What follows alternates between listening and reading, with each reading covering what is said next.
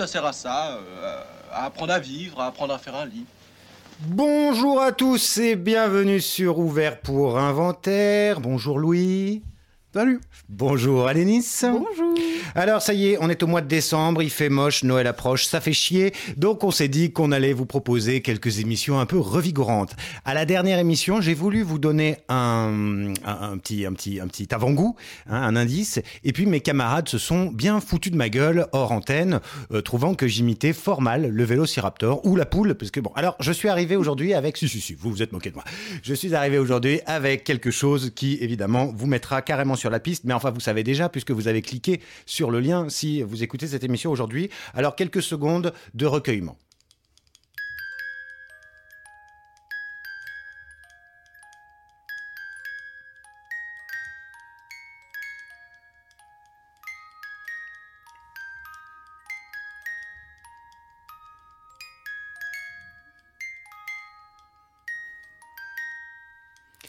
Vous aurez tous reconnu, bien évidemment, le thème musical le plus connu de l'histoire de l'humanité, détrônant ainsi Wagner et tous les autres, celui de, du seul et unique John Williams pour Jurassic Park. Et voilà, ce sera le sujet d'aujourd'hui, la euh, trilogie Jurassic Park.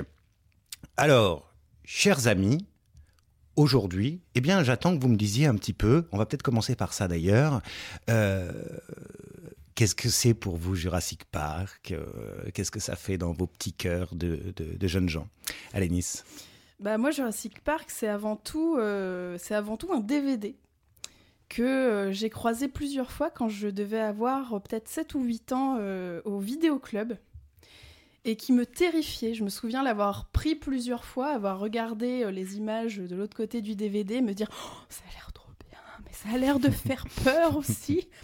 Donc voilà, c'est vraiment, euh, avant même le souvenir du film, j'ai vraiment le souvenir de euh, déjà ce vidéoclub dans lequel je me rendais euh, peut-être une fois par semaine ou une fois toutes les deux semaines avec ma petite maman. Oh. Et, et le souvenir voilà, de, de, de, à la fois de frayeur et d'envie de découvrir ce monde incroyable. Alors moi, j'ai jamais été une enfant particulièrement attirée par les dinosaures, mais je dois avouer que de les voir prendre vie avec euh, ces personnages très attachants, notamment pour le, le premier Jurassic Mm. Park, euh, ça a été un grand moment. Et d'ailleurs, j'ai noté, je vous en parlerai après, mes scènes préférées euh, de, de plusieurs des Jurassic Park, donc 1, 2 et 3. Et en fait, c'est des scènes que j'adorais déjà au premier visionnage quand j'étais gamine. Donc ça, ça fonctionne toujours autant sur moi. Voilà.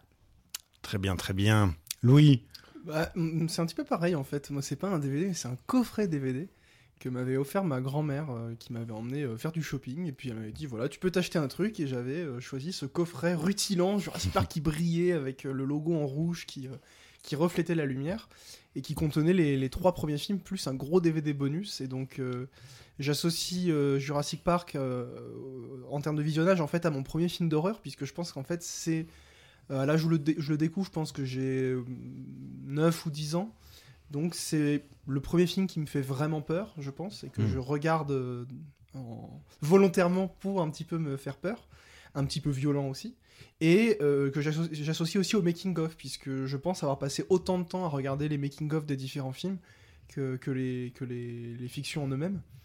Et euh, j'étais complètement passionné, euh, je me souviens, dans le premier film, par euh, le mélange euh, euh, assez parfait entre animatronique et euh, effets visuels numériques, Mhm.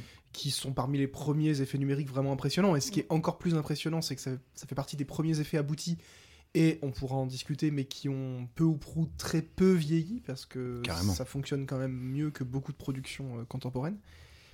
Et donc, euh, pour le coup, alors, contrairement à toi, Alénis, euh, j'étais en plus un gros fan de dinosaures, mais comme je pense à peu près euh, beaucoup, beaucoup d'enfants euh, euh, de, de cette époque-là. Et je me souviens aller au musée, à- au musée du, du- du Jardin des Plantes à Paris, voir des, des grands squelettes, etc. Et donc, il y avait aussi un peu ce fantasme d'un film qui euh, assouvit un- une espèce de rêve de, de gosse. Et je crois que d'ailleurs Spielberg l'a plus ou moins Ah oui, oui. Fait ça, dans cette ouais. optique, euh, et il le dit dans un making-of du 2 d'ailleurs, parce que je connais par cœur les making-of.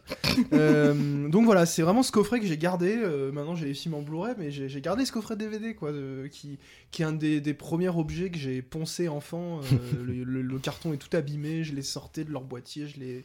Je, les, je, les regardais, je passais des mercredis après-midi entiers au lieu d'avoir une vie sociale et des amis. Et ben, je regardais les making-of de Jurassic Park. Ça a fait Donc des ravages. Ça m'a, ça, ça fait qu'on est là aujourd'hui. Absolument. Mais, c'est un super souvenir, c'est des films de- d'enfance en tout cas. Mm. Et parmi les premiers films où je me suis intéressé en fait à autre chose que juste le film en lui-même. quoi. Et toi, Quentin? Oh bah moi, histoire vraiment de confirmer que je suis plus vieux que vous, c'est à peu près la même chose que toi Louis, mais sur VHS, euh, enregistré avec la coupure pub de TF1, dont je connais donc les publicités par cœur, euh, même si on pouvait les avancer quand même, c'est terrible. Je sais exactement encore aujourd'hui où est-ce que ça coupait euh, pour la page de pub. Il y en avait qu'une quand même, donc ça va. Mais et donc un film que le premier évidemment que j'ai regardé. Alors euh, sûrement le film que j'ai vu le plus de fois dans ma vie. Puisque je crois que je le regardais à chaque fois que je rentrais de l'école. Enfin, du collège, c'était une obsession. Et alors, pareil, alors moi j'ai voulu être paléontologue pendant un bon moment. Et euh, aujourd'hui encore, puisque c'est maintenant qu'on m'offre les petits blocs de terre là pour désosser, pour euh, Ah, mais j'allais dire, moi j'avais ça gosse parce Ouais. que j'étais tellement fan du film qu'on m'offrait ces petits blocs à Nature et Découverte. Eh ben, Euh, ce genre de choses, ouais. Moi, j'avais pas la patience à l'époque, j'en avais pété un. Euh, alors que maintenant, je, je, je prends un pied quand, quand je le fais, parce que je le fais avec beaucoup plus de minutie. Donc, ça y est, je suis clairement paléontologue, puisque je sais faire ça très, très bien. Bon, il y a marqué pour 7 ans et plus. Hein, donc, euh, Bah, t'as plus de Et 7 plus. ans. c'est plus de Donc 7 ans. ça marche. Ça marche. Voilà, voilà. Alors, eh ben, écoutez, donc je vois qu'on est tous, euh, on est tous un petit peu avec des yeux qui brillent, alors que bon, on est, on est tous fatigués et il fait pas beau. Euh, petit rappel avant qu'on commence à parler véritablement des choses. Ce rappel est-ce nécessaire puisque nos auditeurs sont des gens euh, sachants. Euh, mais rappel, premier Jurassic Park de Spielberg 93, le deuxième Le Monde perdu toujours de Spielberg 97, et puis le petit 3 euh, de Joe Johnson en 2001. Donc cette petite trilogie. Hein, humble sera ce qui va nous intéresser aujourd'hui. Alors je ne sais pas du tout par quel bout le prendre parce que évidemment euh, à part dire qu'on aime, c'est quand même assez difficile de dire autre chose puisque enfin moi je- ça fait plusieurs jours que je me dis Spielberg finalement, je crois que c'est probablement pas mon réalisateur préféré, mais c'est peut-être le plus grand réalisateur que la Terre n'ait jamais porté. Euh, parce Rien que, que ça. ben, parce que tu vois pas, tu peux pas tester, tu vois pas qui peut faire mieux, tu vois pas qui a laissé une empreinte. Les dinosaures, etc. Euh, pareil, je veux dire, c'est le truc, ça, ça a bouleversé l'humanité. Ça a même bouleversé euh, Kubrick, parce que c'est à cause de ce film qu'il s'est dit Ah, ça y est, les effets spéciaux sont au point pour pouvoir faire AI, qu'il a donc pas fait. Euh, mais que Sachant Spielberg qu'il a quand même fait 2000 ans. Oui, mais. Pour dire à quel point ça ouais, se ouais. pose là. Euh. Donc, je sais, c'est que bon, euh, on peut commencer, on peut les faire un par un, on peut les faire Ouais. tous ensemble aussi, parce que euh, il y a des Bah, choses qui peut- sont. Oui, de toute façon, on va naviguer dedans. On va hein. naviguer. Après, chaque film a quand même ses particularités. Ah oui. Ce qui est- ce qui est intéressant, c'est que le 1 et le 2 sont en fait très différents. Mm. Et enfin, il y a, je trouve, beaucoup de différences qui en font des films chacun singuliers. Et le 3 se démarque aussi de Oui. par le changement de réalisateur. Tout à fait. Pas que pour des, pour des d'ailleurs, euh, des Mauvaises- mauvaises raisons, oui. Non. je trouve. Non, non. Mais- Euh, de toute façon, oui, le 1 et le 2, ne serait-ce que les- le, le- le casting bouge, et donc ça, c'est c'est vrai que ça change. C'est ce qui pouvait faire qu'on était un peu triste quand le 2 est sorti, parce qu'il y avait évidemment eh bien, euh, Sam Neill et Laura Dern qui disparaissaient. Et donc, euh, bon, on, était un peu, on pouvait être un peu triste. Mais bon, il y avait Jeff Goldblum, ça faisait quand même toujours la rue Michel. Alors, c'est parti, ben, on lance sur, dans ce cas-là, lançons-nous sur le premier. Bien sûr. Hein, alors, qu'est-ce qu'on dit sur le premier? Bah, déjà, peut-être pour euh, les auditeurs et auditrices qui ne l'ont pas vu depuis un certain temps, on peut peut-être faire un bref résumé de l'histoire de- du premier Jurassic Park, si ça vous va. Moustique, génétique, dinosaure, boum boum, mort. C'est impeccable. C'est impeccable. Ils sont de pire en pire. Bon, on en dit deux mots de plus. Il y a un parc avec des dinosaures qui va ouvrir et John Hammond, le créateur, a besoin d'avoir l'aval d'un certain nombre de spécialistes. Donc, il les invite sur un petit week-end de séminaire sur l'île. Ça devrait bien se passer. Et évidemment, il y a tout qui fout le camp. Ça se passe pas bien et il y a des gens qui décèdent. Donc, c'est la merde. Voilà, c'est ça qui se passe. Mais à cause d'une tempête. à cause d'une tempête, donc c'est pas que de sa faute. Non, c'est pas que de faute. Mais un peu à cause de Dennis Nedry aussi, quand même. Après, il invite quand même tous les experts pour checker que tout va bien. Une fois que tout est fini, tout installé, qu'il a construit un parc à plusieurs milliards de dollars Oui. en cachette. Oui, oui. Euh, c'est vrai que ça, c'était. Mais c'est parce que c'est son avocat de merde, là, hein, qui... enfin, de la- l'avocat des actionnaires, hein, qui fait pression. Parce que sinon, le truc aurait ouvert. ça aurait été encore mieux. Ben, ça aurait fait Jurassic World, justement. Ah oui, Euh, on y viendra. mais on y viendra euh, un autre jour. Euh, bon, évidemment. Bah quoi? Eh bien, euh, nous sommes émerveillés comme les personnages, hein, évidemment. Alors, même si c'est très difficile de s'imaginer il y a 30 ans, euh, pour tout un tas de raisons. Mais euh, évidemment, les grands yeux couvrent les personnages. Ce sont les grands yeux, hein, par mimétisme, couvrent, couvrent les spectateurs sur la première fois qu'on voit au cinéma des dinosaures aussi bien réussis. Mm. Ce que tu disais tout à l'heure, que ce soit grâce aux animatroniques de Stan Winston ou que ce soit les images de synthèse, où parfois on fait pas vraiment trop la différence. hein, et c'est euh, bouleversant. Et c'est Ouais. pour ça qu'on le regarde et qu'aujourd'hui on le voit encore et que c'est- le truc a pas vieilli une seconde. quoi.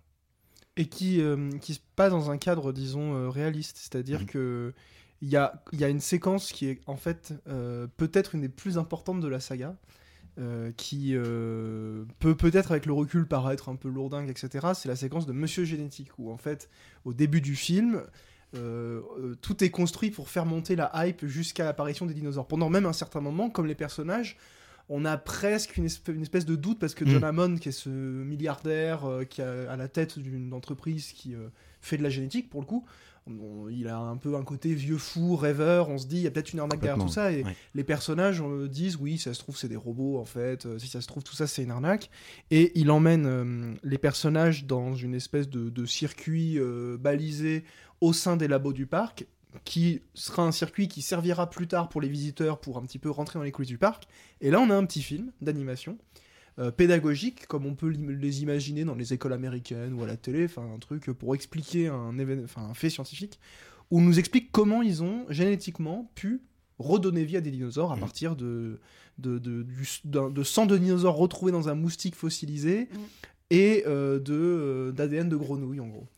Et en fait, on y croit, mais dur comme fer. C'est-à-dire que quand on sort de ce truc, on a tous en tête euh, le- euh, le- le- le- les explications du film et l'impression de se dire Ok, bah maintenant j'ai compris plein de trucs à la génétique. Et oui, et en fait, on sort du film et, et- et même juste de la séquence, et souvent, euh, enfant, euh, enfin, moi je me suis toujours dit Mais du coup, c'est possible, pourquoi personne l'a fait? Enfin, oui, Exactement, On prend du sang de dinosaure, on prend la- on prend l'ADN et bouffe, bébé dinosaure. C'est Oui. plus ou moins ce que dit monsieur génétique. Tout à fait. Et je, je pense que la séquence est très importante parce qu'en fait, inconsciemment, même si on l'a, on n'en fait pas grand cas au moment du visionnage, inconsciemment, ça nous conditionne tout le reste du film à croire en réalité Encore plus, oui. que tout ça en fait est génétiquement possible et que ces êtres sont faits de chair et de sang parce qu'en fait on a même compris comment fonctionnait leur ADN. Donc évidemment qu'ils sont vrais, euh, ils ont un ADN qui existe. Et, et la séquence est quand même assez, euh, assez bien faite et elle, elle prend le temps de le faire. C'est aussi peut-être quelque chose qui différera euh, par la suite dans les Jurassic Park, Jurassic World et même dans le cinéma américain globalement. C'est Mm. le cinéma hollywoodien, on- qu'on s'entende bien, hein, les, les gros films. Mm. Euh, c'est que cette séquence elle est quand même longue et on prend le temps Oui. en fait d'installer un élément qui permet à la crédulité du spectateur non seulement d'exister mais aussi d'être renforcé. C'est on n'a plus le choix que d'y croire dur comme fer quand le film après euh, Ouais.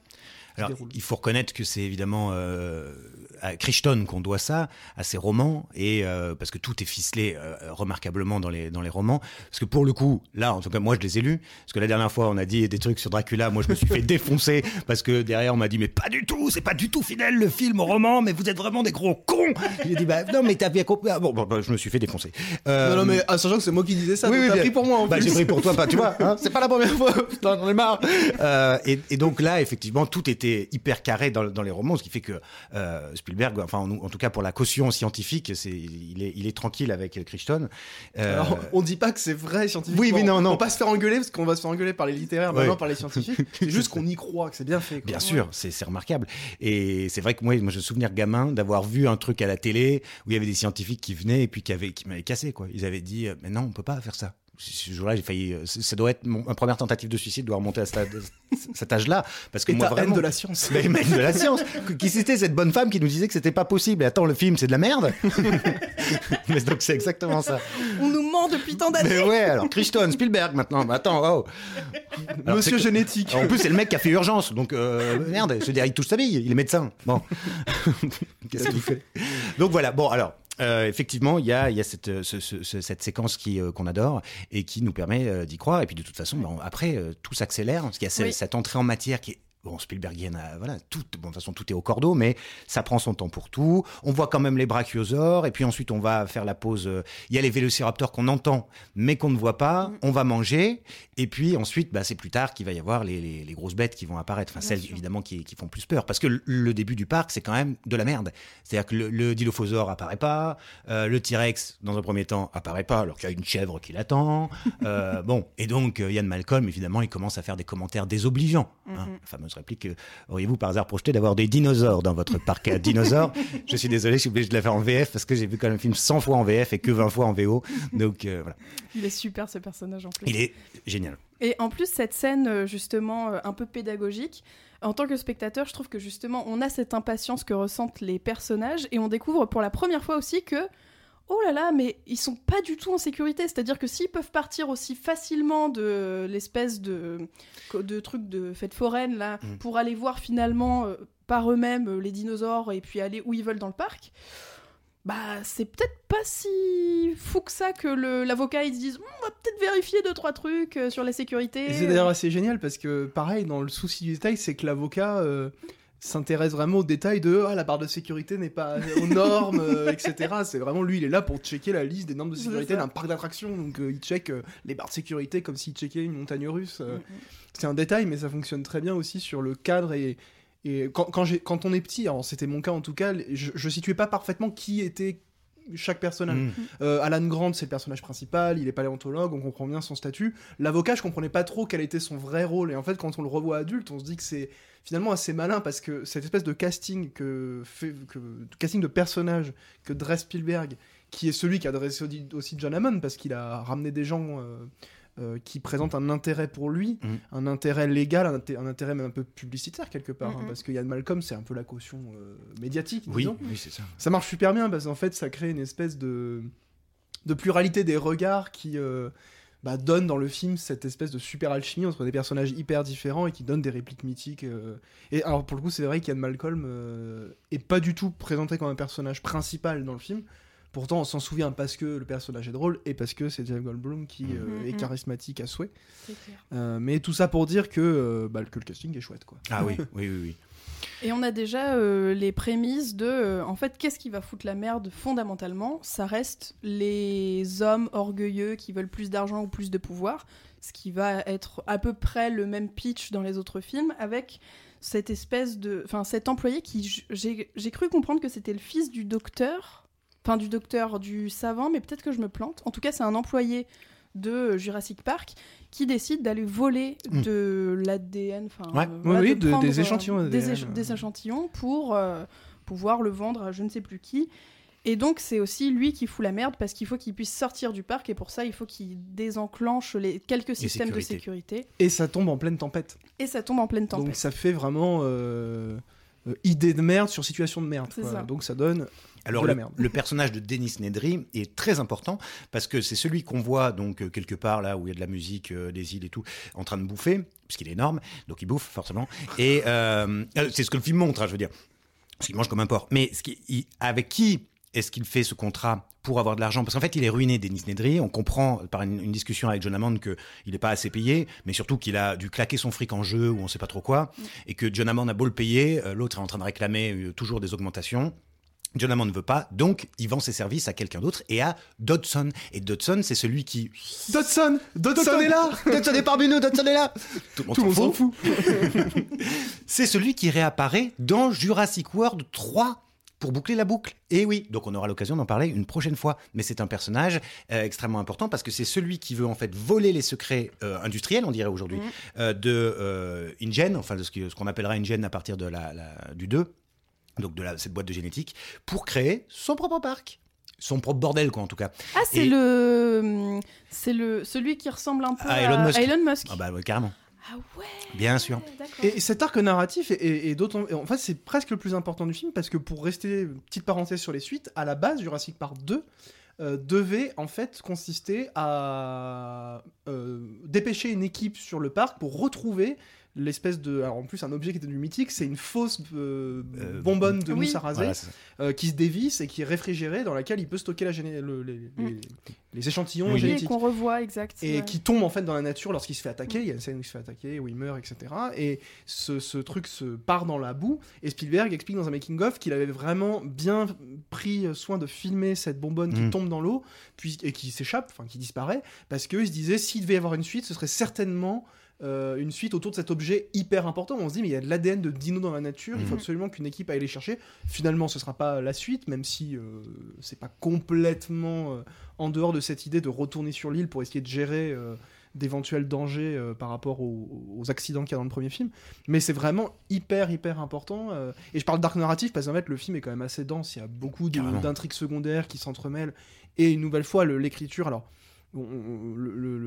c'est très. euh, euh, entre guillemets euh, Spielbergien, hollywoodien, etc. Il y a peut-être des choses qui, avec un, je, pense que si on découvre le film en tant qu'adulte aujourd'hui, il y a quand même des choses peut-être qui peuvent sembler un peu euh, éculées, Mm. mais quand on le voit enfant, etc. Il y a une espèce de perfection en fait. Et ça. du coup, moi qui suis contaminé par mon regard d'enfant, je continue à trouver le scénar quand même. Tu parlais de Cordo, quoi. C'est tout est ficelé à la perfection, tout s'emboîte Mhm. bien, tout glisse bien. C'est hyper efficace pour le coup. Oui, oui.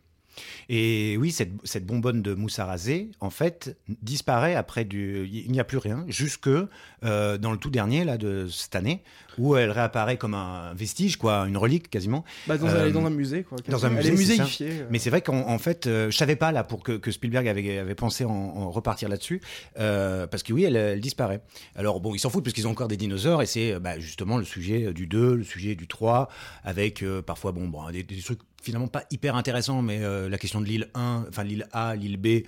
Bon, on s'y perd un peu au bout d'un moment, euh, mais bon, de toute façon, il y a des îles avec des dinosaures et éventuellement même des dinosaures qui arrivent sur euh, la terre ferme. Enfin, euh, c'est le, le cas de- du monde perdu dont on va peut-être parler, même si j'imagine on sera obligé de reparler de Jurassic Park, parce qu'on n'a presque rien dit, mais parce que bon, il y a aussi tellement de choses qui ont déjà été dites que le making of c'est l'une des, c'est c'est une perle parce que c'est un vrai making of pour le coup, pas de la saloperie comme ils font maintenant. Mm, mm. Euh, on a l'impression que ça a pris à peu près 9 ans de faire ce film tellement euh, ils ont commencé à faire des choses, puis arrêté, puis euh, mis des mecs au chômage parce que finalement euh, c'était plus avec cette technique-là qu'on allait animer les. Enfin bon, c'est c'est un truc de, de malade. Mm.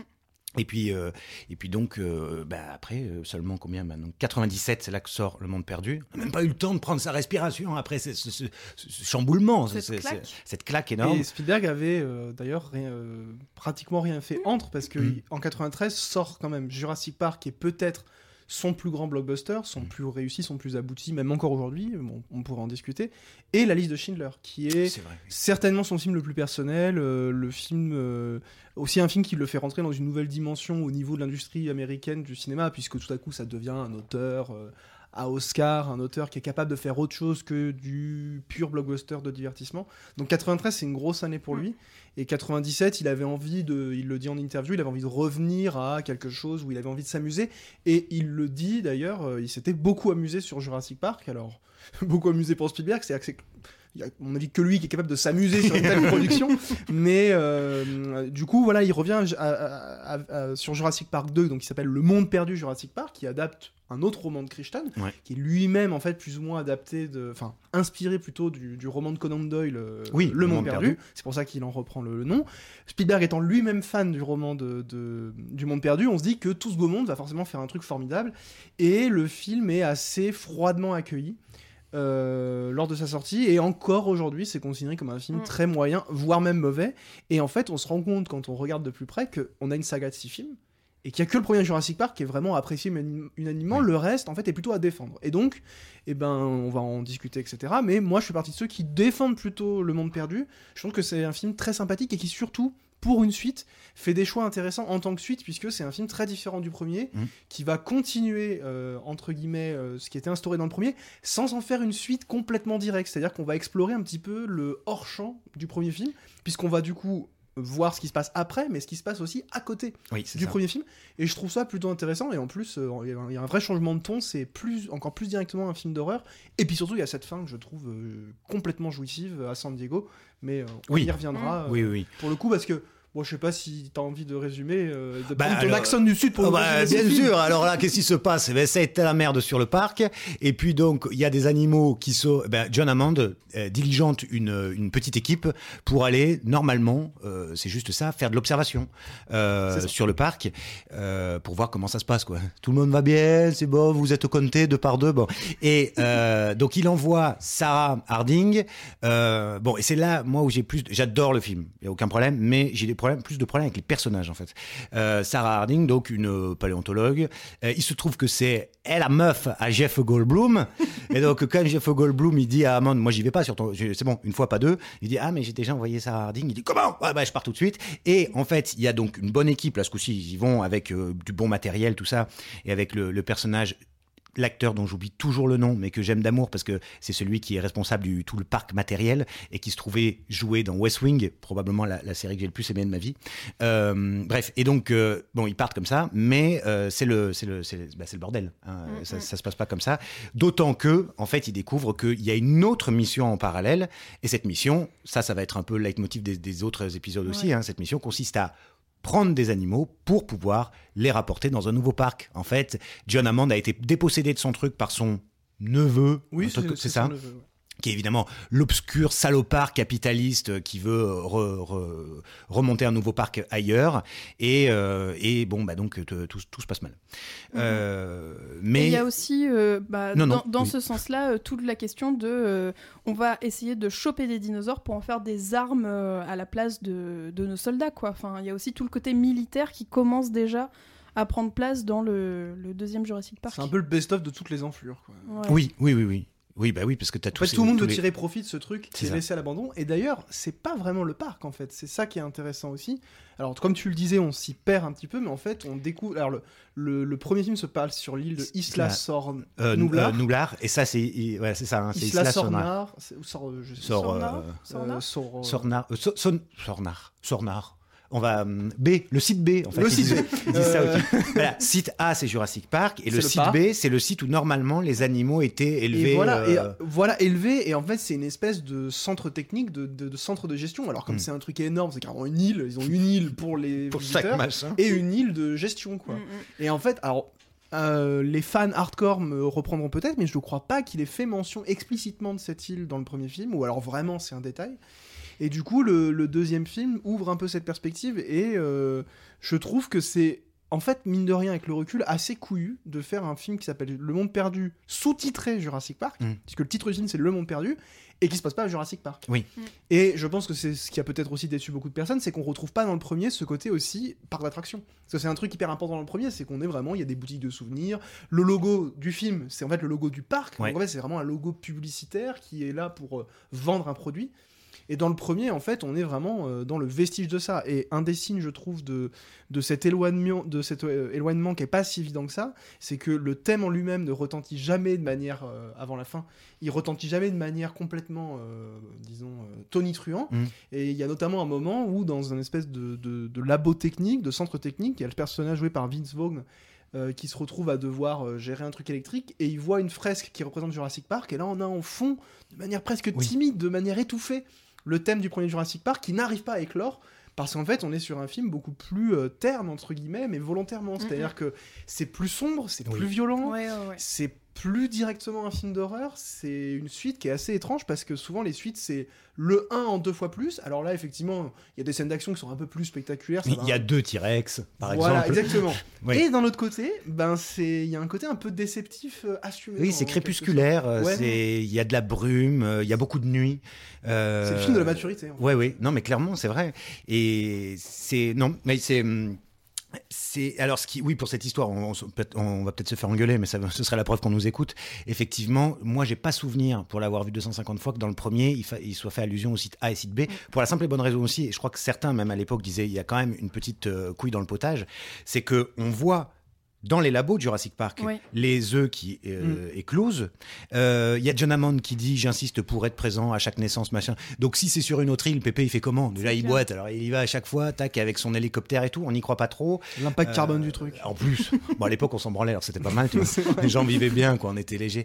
Mais euh, c'est vrai qu'il y a ce. Bon, ça, ça sent un petit peu le fil quand même qui a été. euh, Oui, oui, oui. Mais en les limites, ça change pas grand chose parce que euh, ça aurait pu tout à fait, je crois, se passer sur la même île, puisque de toute façon, il y avait les dinosaures sur la même île. Oui, mais de toute Euh, façon, je trouve que c'est pas difficile dans l'enchaînement des deux fils d'imaginer que cette île ait pu exister pour des raisons même logistiques. Une Oui. fois, c'est un peu comme le film, c'est-à-dire que d'un point de vue purement euh, diégétique, ça marche plutôt bien. Oui, Et c'est un truc qui fonctionne dans les jeux, dans les, au moins dans les deux premiers films, c'est qu'au niveau diégétique, il y a quand même un soin à apporter à la logique interne des trucs.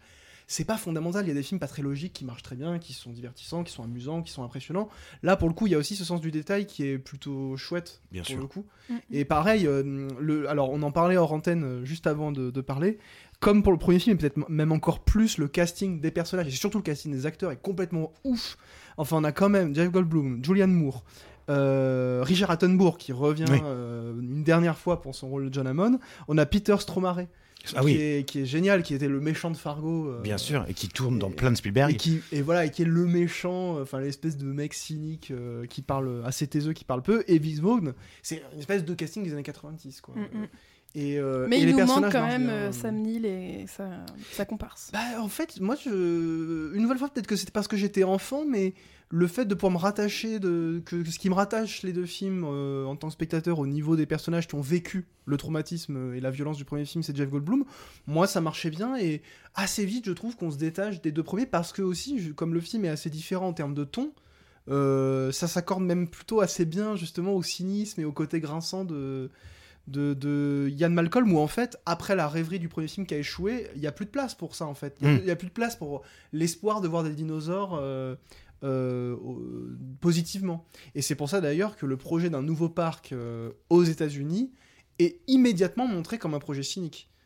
Et un projet complètement absurde alors que dans le premier dès le début on Ah va bah se oui. dire mais quelle idée de merde enfin tout le monde va mourir c'est obligé je veux dire c'est des bêtes euh, avec lesquelles on n'a jamais cohabité c'est des monstres géants de 15 mètres on n'arrive déjà même pas forcément à gérer comme il faut des tigres dans un zoo Mm. comment on va faire avec des dinosaures? Là dans, dans le 2 c'est tout de suite montré comme un truc où ça va partir euh, dans tous les sens parce que bon bah, euh, vu qu'on a vu le premier film on, on s'y attend Oui. et aussi parce qu'il y a moins de rêves c'est aussi pour ça que le film est plus sombre etc et je trouve que pour une suite c'est pas si évident que ça et ça la rend assez Oui, c'est audacieux. euh, de Oui, oui.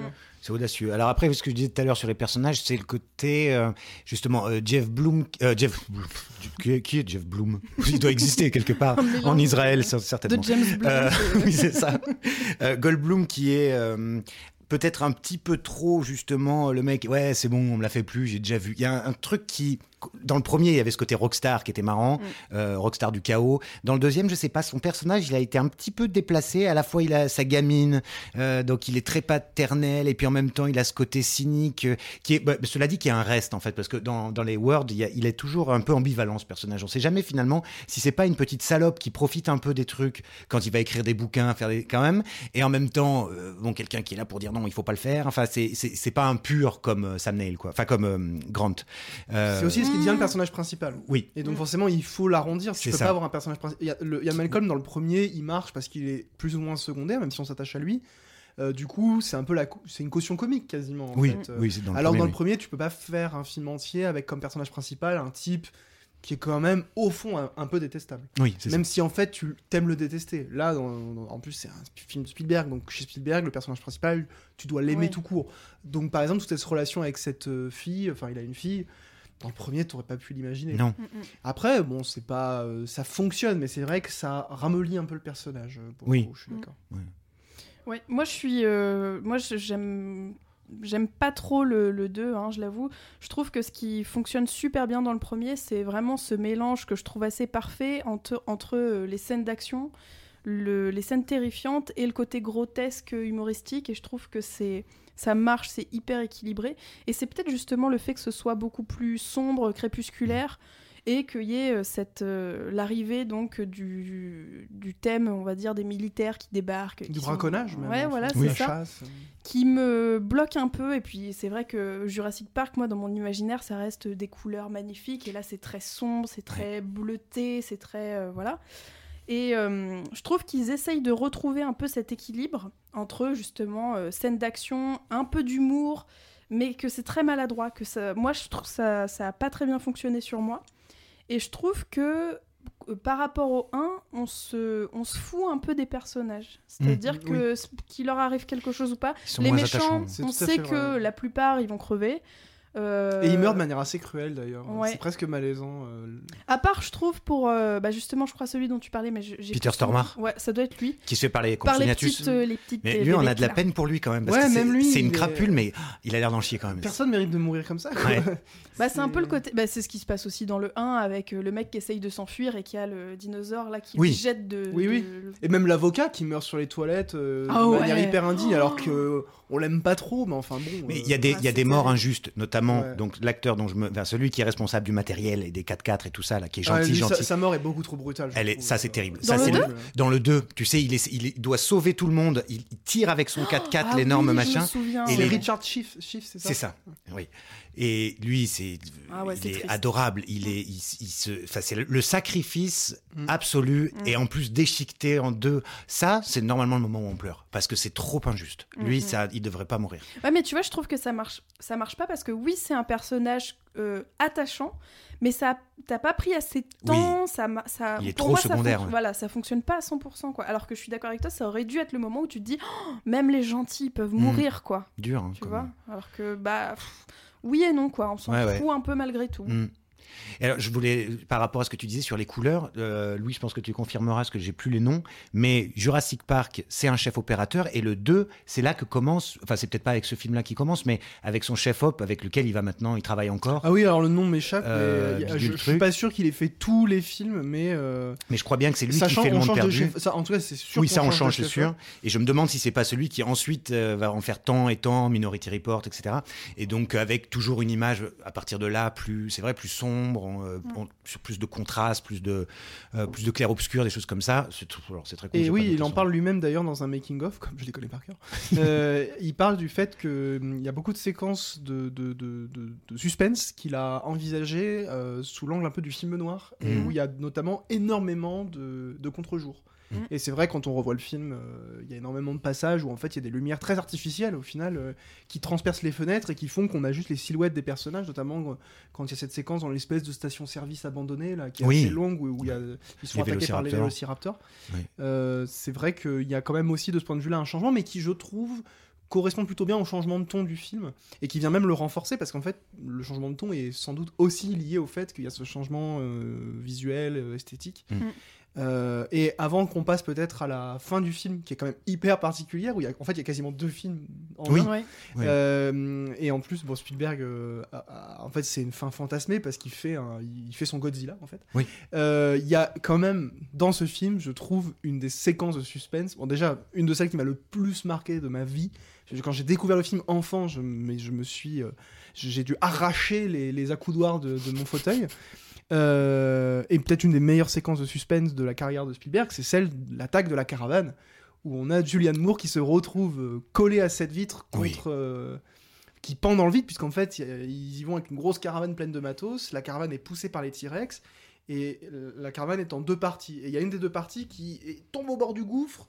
Le- L'ensemble du véhicule est retenu par la première caravane qui reste ça. au sol, et donc on a une des deux parties qui pendouille dans le vide.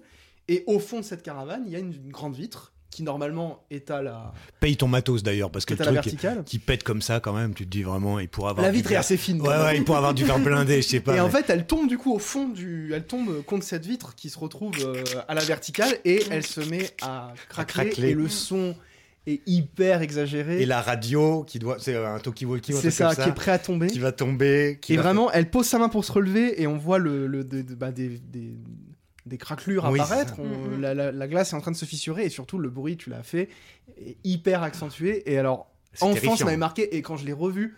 Je me suis rendu compte quand elle s'est finie, j'ai fait ah oui quand même j'ai un peu sué.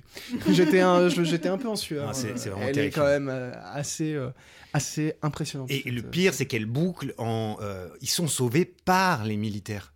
Par ceux Oui. qui sont venus. Oui, oui. euh, Et ça la- lance un peu la deuxième partie du Exactement. film. d'ailleurs. Avant la troisième partie, donc, euh, qui est à San Diego, avec euh, donc, euh, oui, le, le- le Godzilla, euh, forcément, puisque ce, ah ce T-Rex. qui- ça, mais Là, ça c'est le- décolle. C'est le fantasme, quoi. Ça y est, enfin, on a un des dinos qui s'échappe du bateau, qui se retrouve dans une ville. Alors, c'est une ville en l'occurrence côtière, puisqu'il fallait qu'il arrive par bateau. Donc, Spielberg a choisi San Diego.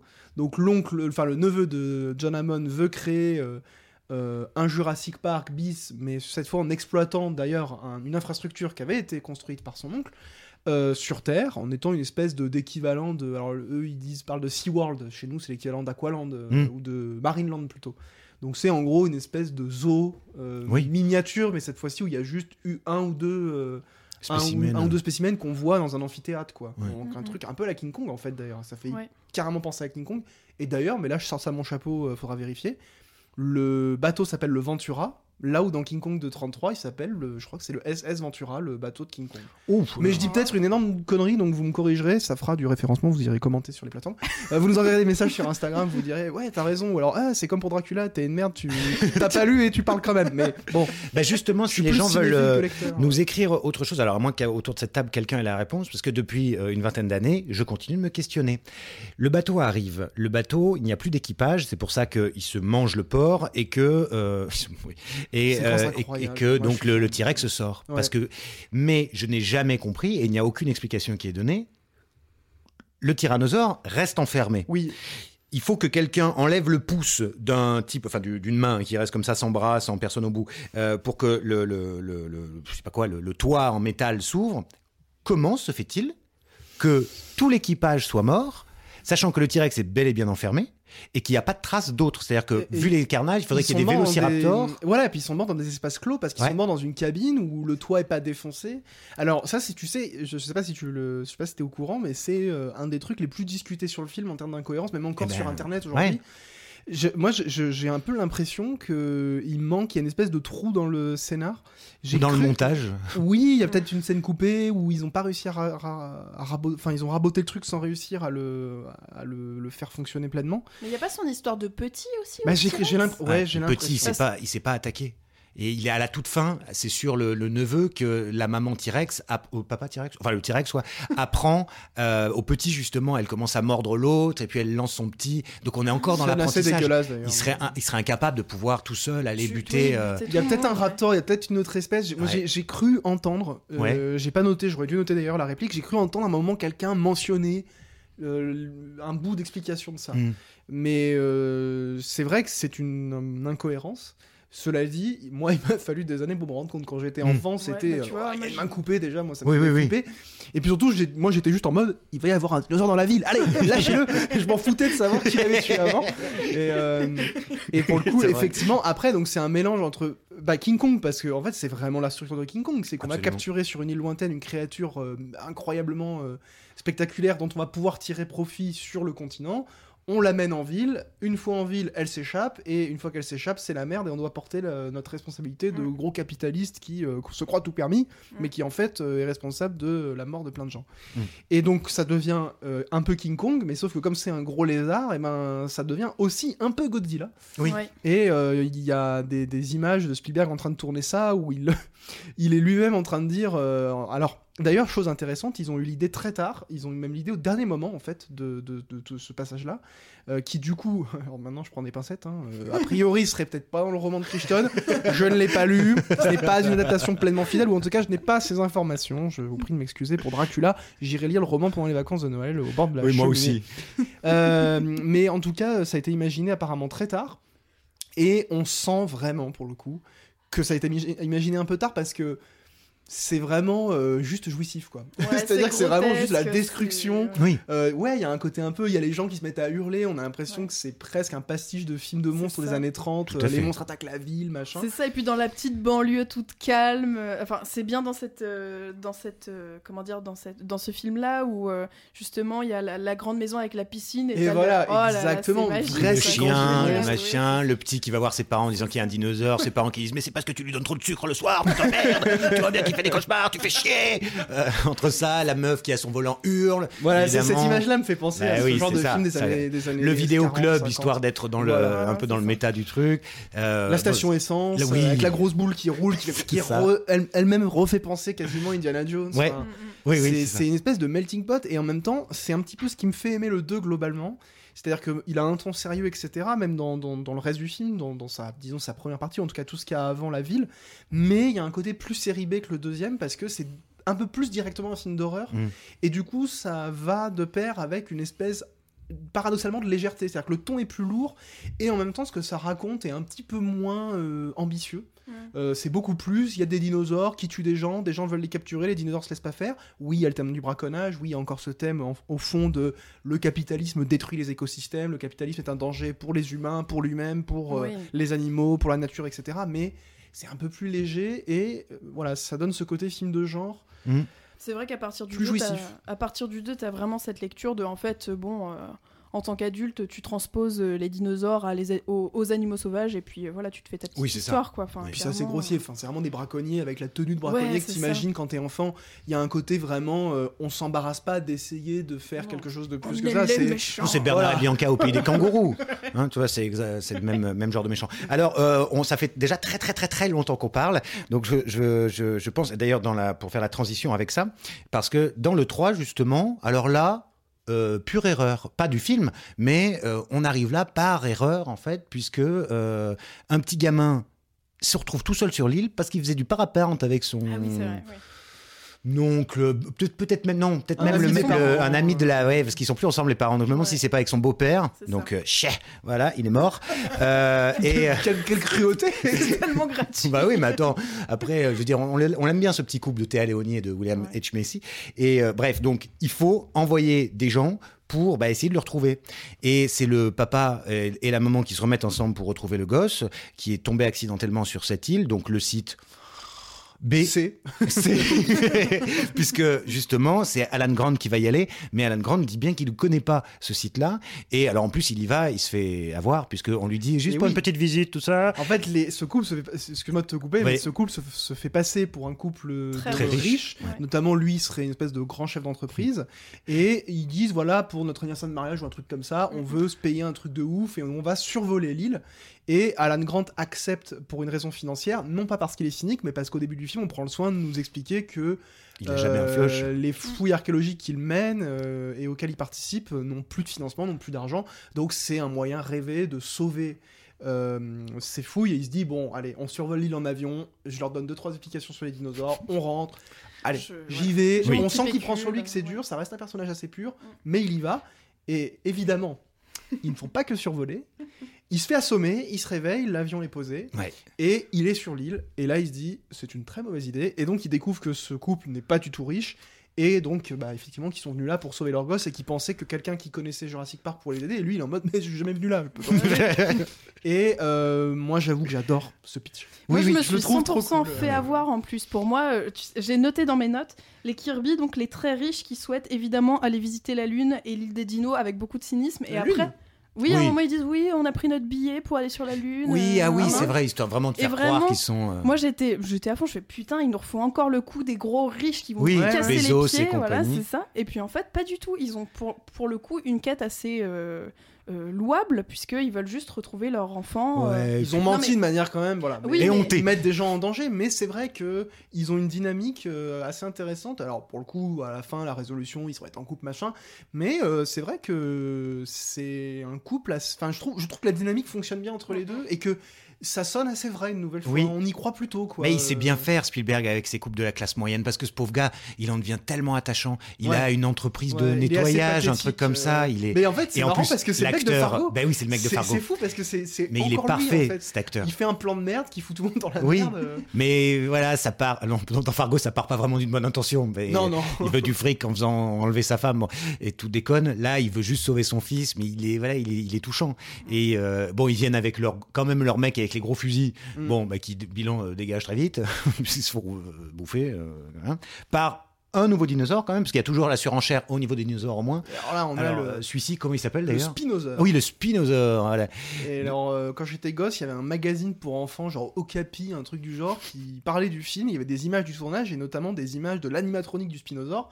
Et alors, quand j'étais enfant, le marketing avait marché à donf sur moi parce que Mm. j'étais en mode il est encore plus gros qu'un T-Rex, euh, je veux voir ce film. Et un truc qui est quand même assez formidable, c'est qu'on est en 2003, si je dis pas de bêtises. Euh, merde, 2000, euh, 2001. 2001, oui. Donc en 2001, le numérique commence quand même à prendre pas mal le pas. Et en fait, j'ai presque l'impression que c'est le film dans lequel on a le plus d'animatroniques, où on voit le plus Ouais. d'animatroniques en plein jour. Mm. Euh, notamment la première attaque du Spinosaure, c'est vraiment, euh, on voit l'animatronique en pleine journée, alors que dans les autres, c'était souvent sous la pluie avec beaucoup de- de- d'obscurité pour essayer de dissimuler entre guillemets le truc. Et alors, euh, moi, je trouvais ça, mais vraiment euh, parfait. Euh, j'ai complètement été happé par ça et euh, surtout impressionné. Et euh, là, c'était mon œil de gosse. disons. Après, c'est un peu furtif. C'est l'attaque, hein, c'est ça, au moment où l'avion va redécoller. Alors non, quand l'avion s'est craché, qu'ils sont dans la forêt, enfin ils sont dans la jungle, le, le bec de l'avion se casse, donc en fait l'avion est Et ouvert oui, comme mais une canette. sa première attaque, c'est justement, tu sais, il y en a un qui, ils doivent, ils doivent redécoller. Oui, oui, ça et il y en a Et un qui se fait- restez, restez. Et juste ouais, là, il c'est vrai passe. que là on le voit. à Mais là, c'est furtif. J'avais en Ah, tête oui. vraiment la longue séquence où on le découvre. Et là, c'est carrément de et l'animatronique. où le T-Rex, euh, il y a un T-Rex qui débarque juste après. Euh, oui, une oui. scène un peu comique d'ailleurs où il dit euh, Alan Grant redit sa phrase mythique ne bougez pas sa vision est basée sur le mouvement et là première chose qu'ils font c'est qu'ils se barrent en Oui, courant et donc ils sont poursuivis par le T-Rex le Spinosaure arrive et il y a une bataille et en fait c'est bon il y a beaucoup de fans qui ont gueulé à l'époque je suis pas ce genre de fan à dire on touche pas c'est sacré mais le Spinosaure euh, vient à bout du. T-Rex et donc il y a un peu un côté Bah, on- vient remplacer Ouais. un peu la figure et d'ailleurs le logo du film c'est le logo de Jurassic Park où le T-Rex a été remplacé par le Spinosaure ça c'était un peu le côté toujours plus des suites quoi c'est bah ça y est on a un truc encore plus impressionnant que le T-Rex et le Spinosaure bah les gens ont pas trop aimé moi je trouve que de toute façon c'est un gros dinosaure hein, que ce soit un T-Rex ou autre chose ça marche bien euh, Et puis, euh, bon, bah, il a sa collerette là sur le dos, enfin son, son, son nageoire euh, dorsale, hein, qui fait les petits jeux, trucs jolis dans l'eau. Et puis là, le téléphone Oui. qui sonne dans son ventre, bien ça, c'est entendu. une bonne idée qui fait son, quand même plaisir. Et alors, cela dit, voilà, par rapport à, tu parlais tout à l'heure de capitalisme. Euh, bon, c'est un capitalisme gentil parce qu'il y a là aussi un- une bonne. Oui, non, mais c'est parce que c'est con, mais tu sais, il y a l'assistant de Grant oui. qui va voler un oui, œuf. oui oui tout à fait Et en fait, c'est pas pour le revendre. Lui aussi est un peu impur. Enfin, est Ouais. un peu Parce que c'est pour pouvoir financer les, les- les fouilles aussi. Parce que c'est vrai qu'on a bien compris, grâce au début du 3, que Grant, comme il est incorruptible, il n'a rien vendu sur son euh, histoire à Jurassic Park. Il n'a pas écrit de bouquin. Quand il est dans sa conférence, euh, il dit Est-ce qu'il y en a qui ont des questions? Qui ne soient pas sur Jurassic Park, alors tout le monde baisse la main. Et donc, euh, oui, c'est les fouilles, il n'y a pas d'argent. Et donc, à chaque fois qu'il accepte quelque chose, c'est toujours pour que ces fouilles puissent avancer. Et oui c'est pas pour leur profit personnel voilà, jamais. Et alors que euh, voilà, Malcolm est peut-être quand même plus, euh, s'en fout peut-être plus dans les, les Ouais, fouilles. Mais euh, mais en plus il est mieux, il est mieux habillé aussi, ça, ça coûte de l'argent tout ça. quoi. mais donc bon, il y a ce- il y a cette tension encore, une histoire de filiation un peu euh, qui dit pas son nom ou pas vraiment entre ce jeune qui débute dans la, paléontologie et puis Grant qui va avoir des mots très très durs contre lui euh, et on va croire qu'il meurt et finalement heureusement non. Euh, Dans une scène d'ailleurs pas mal, hein. la scène de la Ouais. volière. Ouais, pareil, ça- alors déjà ça explore une infrastructure qu'on n'avait jamais vue. Oui. Mm, mm. Euh, L'idée qu'il y ait une volière, parce que oui, il y a des animaux euh, volants. euh, donc c'est l'introduction des, des ptérodactyles. Ouais. Euh, J'étais fan de Ah oui, non, merde. Je, Je touche ma bille. Mais c'est ceux qui vont très vite, les Vélociraptors. Ouais, c'est Qui les. sont de plus en c'est plus intelligents, c'est d'ailleurs. Oui. C'est les chats des dinosaures. Ouais. C'est Vraiment les, les vieilles carnes, quoi. Ouais, c'est ça. les petites, les petits vicieux, quoi. Et ouais, la scène de la volière, pas mal, mais tout ça pour dire que bon, c'est pas un film extraordinaire. Il y a plein de défauts, il y a des grosses lourdeurs. euh, la mise en scène est bon, c'est John Johnson qui est quand même, qui est quand même pas Spielberg. Voilà. Mais c'est en fait assez honnête, c'est de bonne facture. Mm. Et surtout, moi, je, je le défends entre guillemets contre ceux qui disent que c'est une grosse merde parce que c'est pas plus une grosse merde déjà qu'à peu près n'importe quel autre film d'action de cette époque. Exact. Et c'est pas grand chose d'autre que euh, la promesse de ce qu'on peut voir après Jurassic Park, c'est-à-dire bah, il y a des dinosaures sur une île, l'idée d'être sur autre chose que aller sur l'île pour le parc, mais ici pour des raisons personnelles, Oui. ça redynamise un peu le truc, c'est pas fait. idiot. Voilà, c'est un film qui est assez honnête, je trouve. Et, euh, Ouais. C'est pas un chef-d'œuvre, mais je trouve que c'est une nouvelle fois comme pour le 2, une série B en fait plutôt honnête, Mm. plutôt sympathique. Et moi, je j'en parle avec ma vision d'enfant, disons, quand j'étais enfant, ça faisait le taf, quoi. Oui. C'est sympathique. Et puis ça fait revenir donc Grant d'une part, Ouais. Ellie Sattler un peu plus modestement, donc euh. Laura Dern, parce que c'est quand même elle qui les sort de la merde. Euh, alors on- là il y a aussi beaucoup beaucoup de chance, hein. c'est-à-dire que elle est mariée avec un type qui travaille aux affaires étrangères ou je sais pas quoi, ce qui lui permet à la fin de pouvoir envoyer toute la cavalerie pour les sauver, parce que sinon ils restent quand même sur leur île, personne ne sait qu'ils sont là. Euh, le téléphone, il a définitivement euh, plongé au fond du, du- du lac, et euh, ça arrive très vite quand même. hein. Ils sont sauvés très très vite. Là aussi, il y a une petite, bon, une petite ficelle narrative, parce que ça peut pas arriver en une Non, minute. c'est un film un peu lourd quand même. Mais hein. voilà, mais, mais c'est mignon et, et donc ça, ça va ça va relancer. alors je sais pas, non, j'allais dire ça va relancer avec ce qui va suivre. Non, en fait, ça pourrait s'arrêter là une bonne fois pour toutes. Oui. Euh, Ça fait même plutôt vrai fin. Oui, Ouais, oui, ouais, oui. ouais. Bah, en même temps, c'est vrai, c'est la fin de Jurassic Park. Mhm. Tout à fait. Et ben, est-ce que ce serait pas euh, La fin de, de- Vert pour un vent. Terre. Parce que bon, là, je crois qu'on peut le dire. hein, évidemment, dans 15 jours, nous vous parlerons de Jurassic World. Voilà, hein, on va pas faire nos mijaurés, on vous le dit quand même tout de suite, histoire que vous écoutiez et celui-ci et dans 15 jours. Après, vous ferez bien ce que vous voulez. Euh, mais on ne pouvait pas ne pas en parler, c'est pour ça qu'on a donné quelques petites pistes. En fait, on aurait pu faire une émission de 9 heures sur euh, Jurassic Park. Un film. euh, Mais bon, pour vous, chers auditeurs, on a essayé de faire au plus court parce que on sait qu'on peut parfois un peu s'emballer. Est-ce que juste peut-être avant Mais de, bi- bien sûr, de Alénis, tout passer ce que vous voulez. à nos recommandations, est-ce qu'on peut pas donner peut-être une scène préférée par personne Alors des trois, c'est difficile, hein, parce que ça fait quand même pas mal de trucs. Moi, je sais que mes scènes préférées, c'est forcément dans le 1, mais... euh, Vas-y, vas-y, dis. Alors moi, ma scène préférée numéro 1, je l'ai notée, c'est... Ah, c'est dur, ouais, ah, c'est dur. Je vais dire que c'est quand même le- la première attaque de, du T-Rex avec la chèvre et eux euh, complètement en PLS dans les voitures qui Mm. n'avancent plus et aussi le mec qui se fait euh, écrabouiller dans les toilettes. Je crois que c'est Ouais. vraiment mon souvenir impérissable de, de Jurassic Park. Quentin, il est en train de réfléchir, il est Putain. pris au dépourvu. Ah non, je crois que c'est parce que voilà, pour le 1, mais vraiment c'est, euh, je pourrais mourir pour euh, ce film. C'est- c'est- C'est c'est trop, c'est toute ma vie ce film. Donc euh, je, je pourrais dire une scène où il y a euh, Robert Muldoon, le, ch- le chasseur, enfin le, celui qui s'occupe un peu de la sûreté du parc, parce que j'adore ce personnage, je l'adore. Il meurt et l'acteur il est mort aussi, hyper jeune. Euh, je- non, franchement je peux pas, Je- de- tout parce que je jetterai pas un gramme de- du premier. Mm, mm. Bah pour changer, euh, le- ma vraie scène préférée serait sans doute dans le premier, mais pour le coup la scène euh, qui m'a peut-être le plus marqué, c'est celle de la caravane quand j'étais petit. Mhm. euh, Ah ouais. Vraiment le suspense, etc. Je me souviens vraiment que je crois qu'à l'époque j'avais jamais ressenti une telle tension face à un film. J'avais 10 ans, hein, donc. euh, Mhm. mais du coup voilà pour changer un peu, je dirais que c'est celle-ci. Et puis voilà le 2 je l'aime bien, il est souvent un peu massacré, donc euh, je dirais que c'est cette scène de la caravane. Mm. Ok. Messieurs, dames, vous avez exactement 30 secondes chacun. Et ça, pour Alénis, c'est l'enfer parce qu'elle a un plein carnet. Non, c'est bon. Non, cette fois-ci, ça va. Pour les recommandations. Alors, à tout seigneur, tout honneur, je m'excuse ce que ça voulait dire, je vous donne la parole. Euh, alors moi j'ai du coup euh, bah, j'ai dû quand même euh, remater euh, six, six films de Jurassic Park plus Jurassic World donc j'ai pas eu le temps de regarder grand chose d'autre.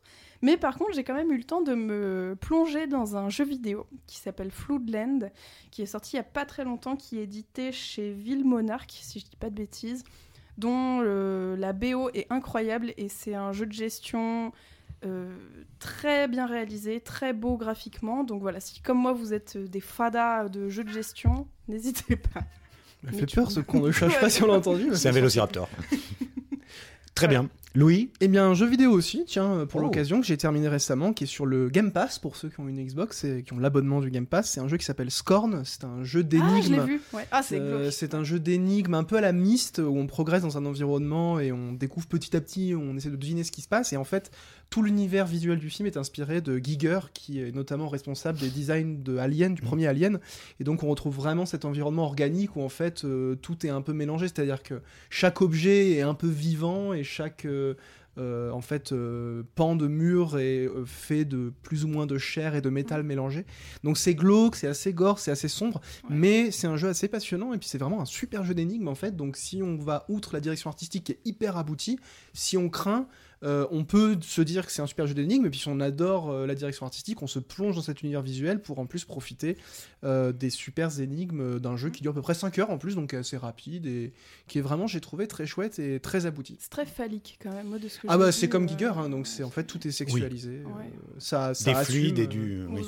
et c'est un jeu euh, qui a été fait, alors je me souviens, je crois que c'est un jeu polonais, enfin en tout cas c'est un jeu qui est fait euh, en Europe de l'Est euh, où où il y a beaucoup de talent en termes de jeux vidéo, donc ça change Mm. aussi des jeux américains ou japonais ou français, parce qu'il y a beaucoup de jeux faits en France. Euh, et donc voilà, ça soutient des petits studios qui font des jeux originaux et qui sont en plus pas que des démonstrations techniques, mais des bons jeux. Et toi, Quentin Moi qui n'y connais rien en jeux vidéo, je, je vous écoute avec des grands yeux comme ça. Euh, alors moi, très rapidement, un petit film que j'ai découvert il y a peu de temps sur Netflix, donc il y a encore, La famille Hollard, un film de John Krasinski, hein, qu'on connaît euh, comme acteur et qui en a déjà fait maintenant quelques-uns, 2016, donc film pas vieux. Euh, typiquement, là, le comédie dramatique. C'est drôle, c'est très triste, c'est très beau, c'est familial, voilà les, les choses qui font plaisir. Euh, On finit avec une petite larmiche, mais mais qui films qui font plaisir et qui se la pètent pas. Et je vous propose de finir euh, comme ça. Ah oui. Je démarre toujours un peu vite.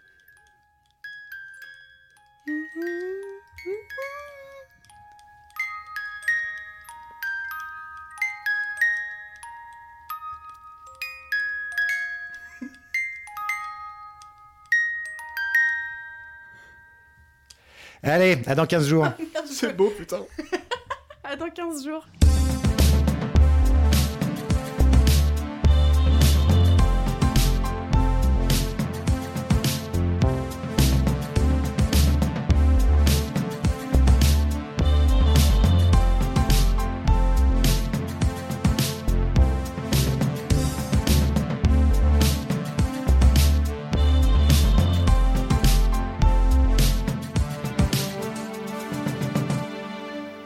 Les films, ça sert à ça, euh, à apprendre à vivre, à apprendre à faire un lit.